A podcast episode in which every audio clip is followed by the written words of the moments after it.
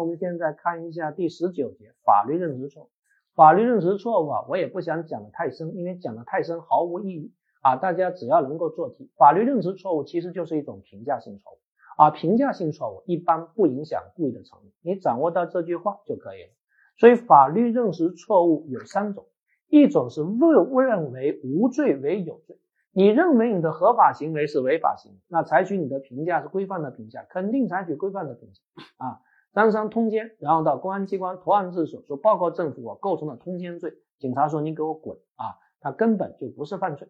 那么第二呢，是对刑法的概念呢产生了理解的错误，对罪名罪数啊等等等等产生了啊这些错误，这其实也是一种典型的评价性错误啊。张三把邻居的车胎全扎了，他觉得他只是恶作剧。啊，那你的评价是恶作剧，但规范的评价是毁坏财物，所以直接就定故意毁坏财物罪啊。一个八十岁的老太太每次坐飞机啊，要在飞机的发动机里面扔一个硬币啊，因为她觉得她在撒币祈福啊。那她觉得她在撒币祈福，但是规范评价为什么？规范不是评价为点妥妥的啊破坏交通工具吗？所以一定要采取的是规范的评价啊，要采取的是规范的评价啊。那我问各位一个更有意思的问题啊，张三呢决定杀人，所以在李四的啤酒里面加了一点生面粉，因为他觉得生面粉能把人给搞死啊，结果最后没搞死。那请问张三构不构成故意杀人的未遂呢？显然是不构成的，因为你想干啥？你想用生面粉把人给杀掉，你评价为故意杀人，但是在规范上，生面粉加酒啊，我们觉得是在杀人，还在搞笑呢？显然是在搞笑，所以你的主观心态其实只是在搞笑罢了。相信大家还记得我们之前讲的《金瓶梅案》和《银瓶梅啊》。那顺到这里，不妨给大家讲一个更为复杂的问题啊，看看各位同学的水平啊。张三听说啤酒加白糖能够把人给搞死，所以在李四的啤酒里面加了一勺白糖，所以李四在准备喝酒的时候打了一个喷嚏。啊，啤酒就洒在地上，产生了好多泡沫。李四决定去舔一下啊，因为他觉得，哎呀，这个啤酒是好啤酒，因为有那么多的泡沫，准备去舔啊。结果狗先舔了一步，狗死了啊。原来张三拿着白糖，他拿错了啊，他拿成了砒霜，他误把砒霜当成了白糖，所以下在李四的啤酒里面。最后把李四的狗给搞死了。那请问大家觉得张三构成什么罪呢？啊，有同学说这这这这这这这这这这这构成故意杀人的未遂呀？啊，那我再问你，如果真的啊把这个被害人给搞死了啊，你是真的喝了这个啤酒死掉了，你觉得他构成故意杀人的未遂啊？构成故意杀人的既遂吗？你能够做出这种结论吗？我看你估计不敢做出这种结论吧？你可能会觉得他构成过失致人死亡，那你是不是觉得你的逻辑就不自洽了？没死是故意杀人未遂，死了是过失致人死亡，那逻辑显然是不自洽的。所以从一开始你就搞错了啊！我们说主观故意包括两个层次：一是你主观所认识到的事实；第二是规范的评价，而不是你的评价。所以你想干嘛？你想拿啤酒加白糖把他给杀掉，你评价为故意杀人，但规范认为这只是好玩，这只是恶作剧，所以你的主观心态只是恶作剧。但是在恶作剧的过程中啊，如果不小心把人搞死了，充其量你只有过失，所以你只构成过失致人死亡罪啊，而过失是没有未遂的。啊，所以在我们刚才那个案件中，因为没有把人搞死，只把狗给搞死了，那充其量构成过失致狗死亡。但刑法并不打击过失致狗死亡罪，因为没有过失过失毁坏财物罪，所以它不构成犯罪。总之，所有的评价要采取规范的评价，而不是采取你自己的评价。啊，那第三呢，就是禁止性错误。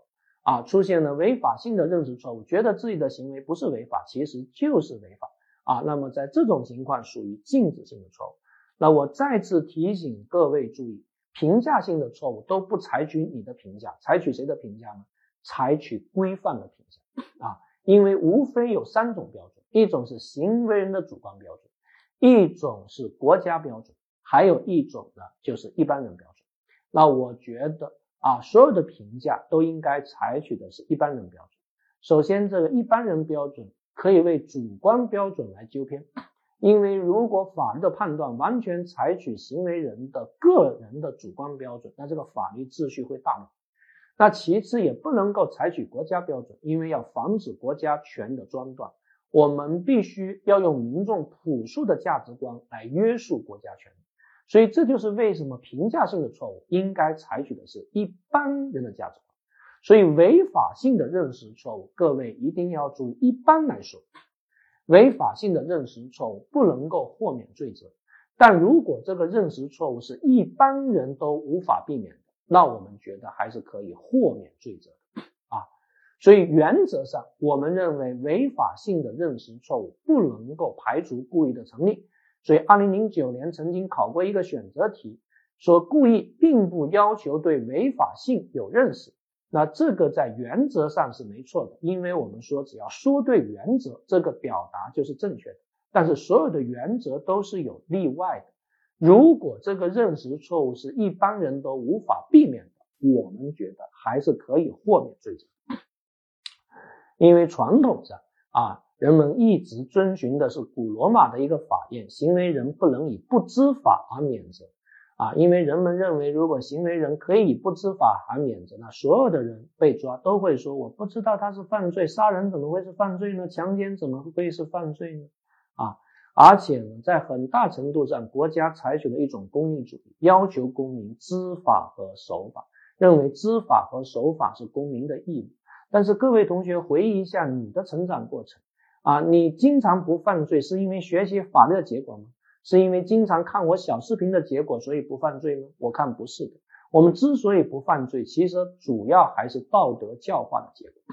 所以在古代社会，其实大部分的犯罪都是自然犯，都是违反道德的犯罪。你很难说你不知道他在道德上是有错的。但在现代社会，因为有大量的跟道德没有关系的法定犯。所以在现代社会呢，经常会出现一些法律认识错误，因为真的有很多人并不知道猫头鹰是保护动物，真的有很多人并不知道黄大仙是不能打的，更不会有人认为打二十只麻雀、打三十四只麻雀居然就构成犯罪，真的有人是不知道的。所以在这种情况下，还是强行推广行为人以不知法而免责，可能就过于的庄断了啊，也跟中国古代不知。者无罪的观念是相悖的，所以这就是为什么我们在做题的时候就采取一个最简洁的做题方法。第一，一般说来，法律认识错误不排法律上的认识错误不排除故意的成立啊，违法性的认识错误原则上不否定故意，行为人原则上不能够以不知法而免责，但是有一个例外。这个例外就是，如果这个认识错误是一般人都无法避免的，啊，那我们就注意区分自然犯和法定犯。自然犯就是违反伦理道德的犯罪，杀人放火、抢劫、强奸，那么不可能出现认识错误，因为只要是人都知道。你说你是野人，对不起，野人也应该知道，杀人偿命，欠债还钱，这叫天经地义。但是如果题目给的是法定犯的话，那大家就用一般人立场去代入，看这个认识错误是不是一般人都会去犯的。如果这个认识错误是一般人都会去犯的，那还是可以豁免罪责。